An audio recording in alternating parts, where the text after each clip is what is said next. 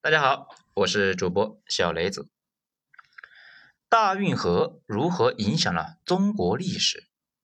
文章来自于微信公众号“九编”，作者二号头目。咱们接着上一章来说，上一章说到，到了明初，黄河决堤，直接呢就把这段运河给塞住了。再等到朱棣啊迁都到北京，修运河这个事呢又被提上了日程。这里多说一句啊，朱棣迁都这个事呢，也不是因为啥南京人民不欢迎他，那主要还是战略考量。毕竟北京作为北方要塞群的核心，必须啊得驻扎大量的野战兵团。可是这些兵团交给谁管理，那都是个隐患，随时啊都有可能挥师南下，把皇帝给灭了。所以呢，就得跟所有不稳定系统一样，来回啊折腾几次，最后稳定在了一个状态上面。这个状态呢，就是皇帝自己跑北京去了，自己带兵，这也就是天子守国门。此后呢，五六百年一直是维持的这种状态。至于大家发现北京动不动那就被围，也正常，它本来就是个要塞，就跟航母似的，修建起来就是为了打仗，偶尔被围几次啊，那更健康啊。朱棣上位之后，一方面呢，为了继续进攻北元，另一方面啊。庞大的中央政府搬迁到北京，都需要大量的资源，于是又开始大规模的搞劳工、修运河。这个时候呢，南方的经济已经是彻底腾飞了呀，北方就得需要南方的持续供能。这就跟炉子需要添柴加火一样，这个火啊才能够一直旺下去。对，咱们呢现在说的长江三角区，这并不是改革开放之后才出现的，早在唐朝后期那就出现了。在宋朝已经非常成型了，那个时候呢还没上海啥事啊，可以称为环太湖地区。所谓的环太湖地区，在古代呢主要是指润、长、苏、杭还有湖五个州。润州呢就是现在的镇江，这些区域呢，我的个乖乖，从一千年前就一直富到现在。开始海上贸易兴起之后，又多出来一个上海。从历史层面来看，上海呢反而是个弟弟，出现的非常的晚，一直到大清在第一次鸦片战争之后啊被迫开埠，然后这个弟弟啊就迅速崛起。环太湖地区的水系那自身就很多，人们呢又不断的修各种的小型的运河，形成了庞大的水系，进一步降低了运输成本，把更多的人吸收在这个体系之内。大家还记得之前咱们还讲过一篇。徽商吧，徽州的商人本来呢是在山里面待着，后来啊顺着这个水路去杭州做买卖，慢慢的也就越来越发达。早在隋炀帝那会儿，这个区域已经是非常的繁华了，所以隋炀帝这个运河是其中的一段，正好呢贯穿和打通了这个区域，使得环太湖区域与整个北方主流市场连为了一体。不仅如此啊，太湖地区成就了运河。运河也成就了太湖区，正是运河的修建，使得太湖地区的水上运输这个水平上升了一个档次。咱们现在熟知的那些城市啊，什么苏州、杭州、扬州，都成了商品集散地，迅速的繁华了起来。各个水域之间这个彻底的连通，导致运输成本急剧下降，这个地区的经济啊更加活跃。现在呢，这个区域的经济也顶得上一个发达国家。跟他们良好的运输环境，这是分不开的。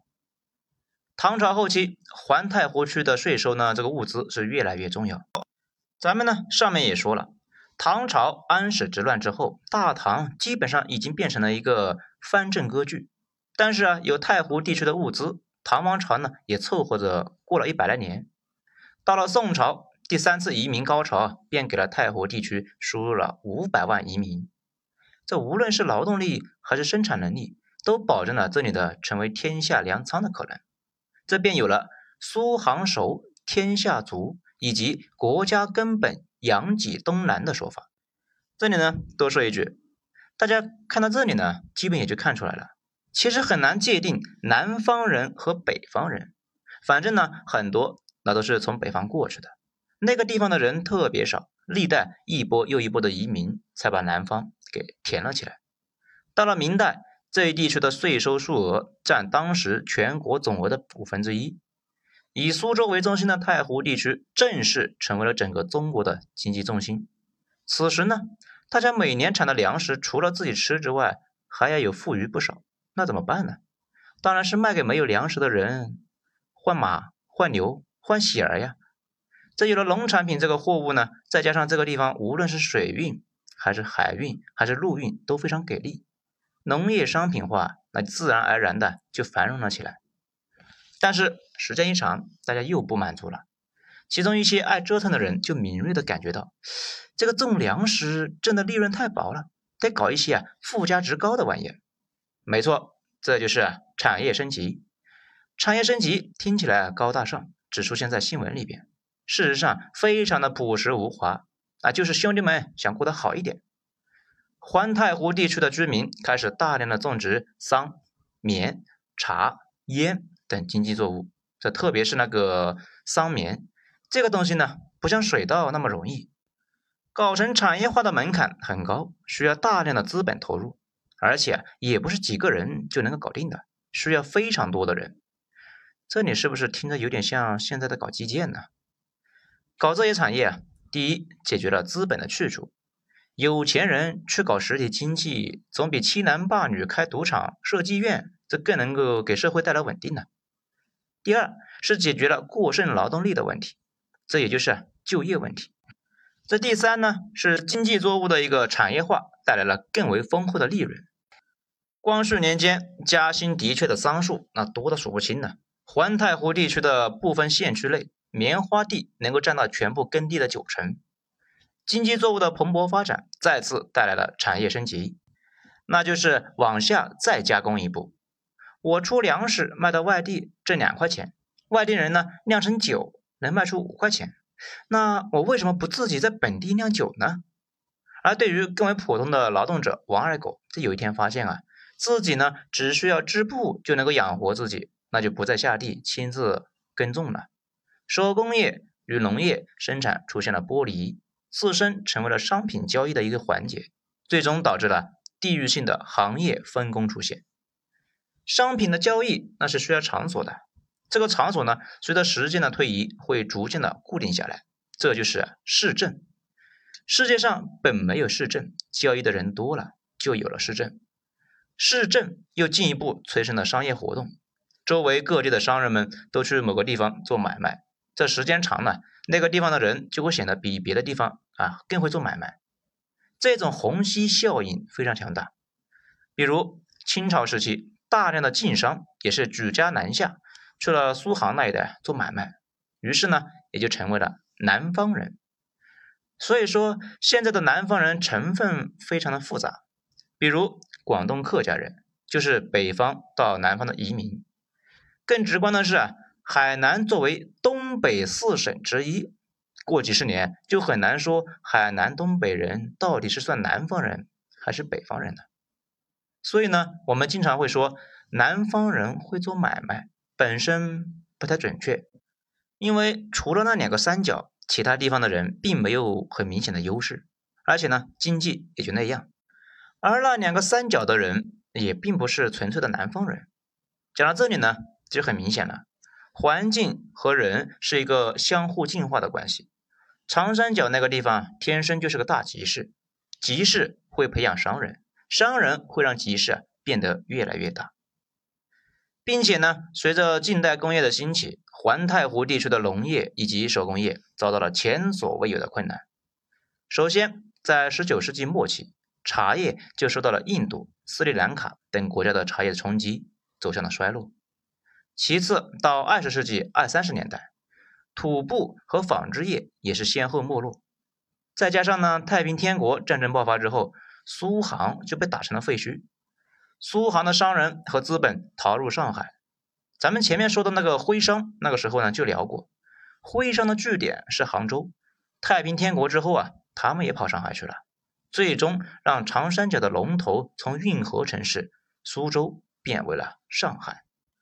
这到了晚清呢，商船的发展是一日千里，大海也不再像之前那么恐怖，而且捉摸不定。清朝政府呢就开始放弃成本巨大的运河，转而用海运从南方向北方运输物资。